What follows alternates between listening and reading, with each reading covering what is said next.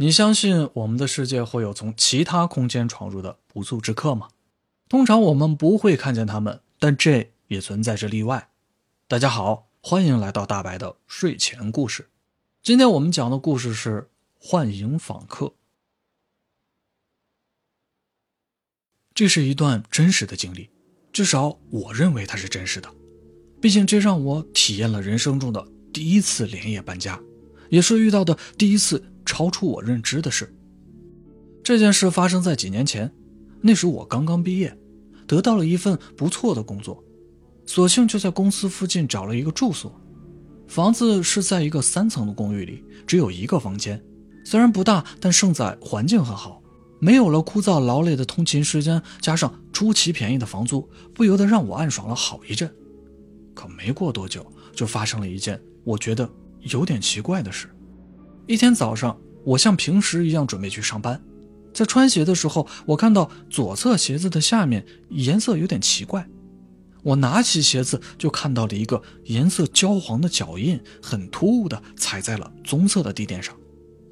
这个脚印比我的鞋子还要大声一些，最关键的是，它是朝向房间这面的，而我要穿的这双鞋子却是朝着门外摆放的。哎，难道是有人闯空门吗？不会的吧？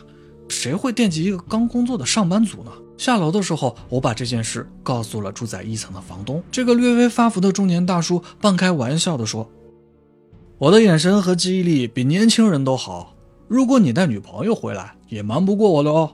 说着，他指了指墙壁上的监控，像这样的监控，每一层的走廊里都会有。也许是自己的鞋子上沾了些什么东西吧，我在心里这样想到。就这样，一连过了几天，除了垫子上洗不掉的脚印，倒也没有再发生过什么奇怪的事。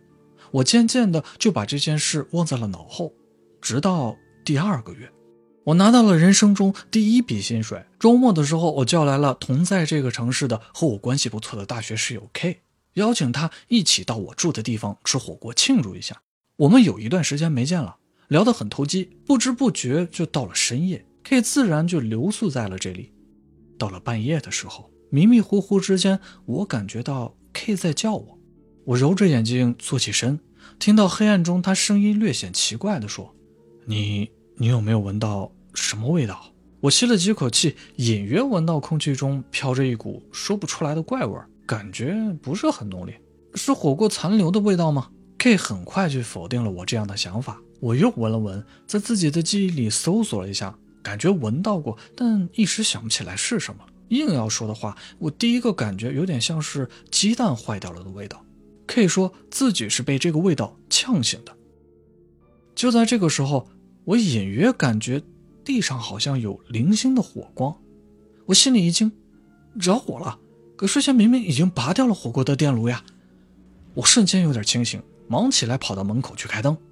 啪的一声，灯亮了。我看到 K 正捂着鼻子坐在床边，一脸警惕地看着周围。当我再看向地面，那里好像什么都没有，火锅炉也摆在一眼就能看到的小厨房的水池边。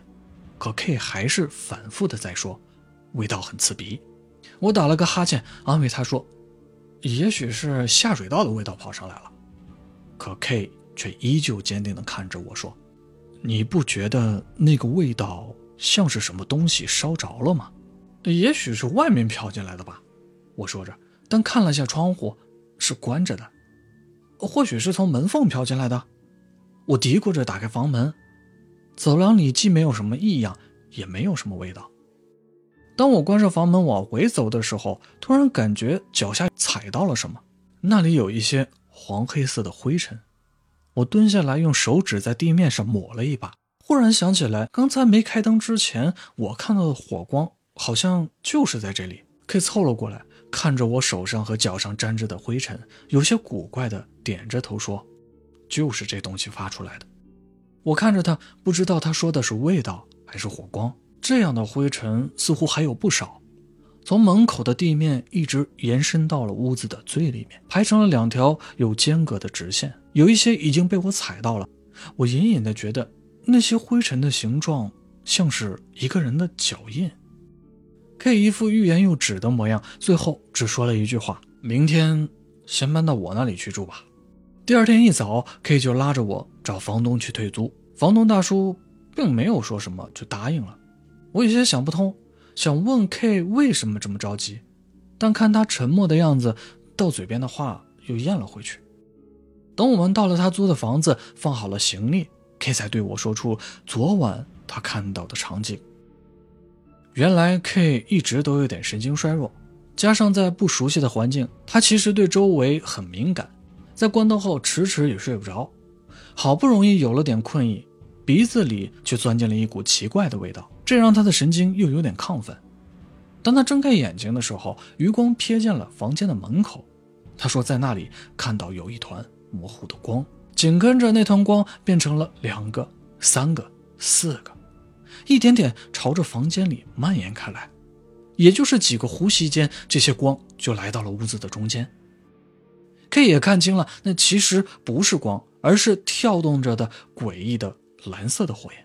K 起初也以为是着火了，他就想赶紧叫醒我，可接下来的场面让他紧张到说不出话。他借着微弱的光，看到一团模糊的人影正一步步地朝着房间内走来。这个影子每走一步，地面上就会留下一小团诡异的火焰。影子很快就走到了房子唯一的窗前，然后就这样穿了出去。K 其实也不确定自己是不是眼花，或者是在做梦。他强压着内心的惊恐，把我叫了起来。当我发现了地上的灰尘之后，他这才确定刚刚自己看到的不是幻觉。你不觉得很奇怪吗？K 对仍然有些发愣的我说：“我不太明白他的意思。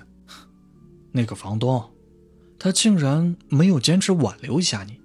确实，房东大叔连我们退租的理由都没有问，连象征的挽留一下都没有，这的确有些奇怪。我不禁陷入了沉思。那个是硫磺的味道，泡温泉的时候闻到过吧？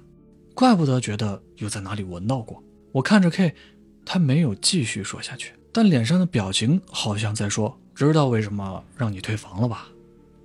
虽然我没有看到 K 所说的影子般的不速之客，但地垫上那个怎么也洗不掉的脚印浮现在了我的脑海之中。难道早就在我睡着的时候来过了吗？我不敢再想下去了。哼，看来要感谢神经衰弱了呢。K 看着发愣的我，笑着说。好，故事结束了。看来主角遇到了一个不错的朋友呢。我想说，这样的朋友，请给我来一打吧。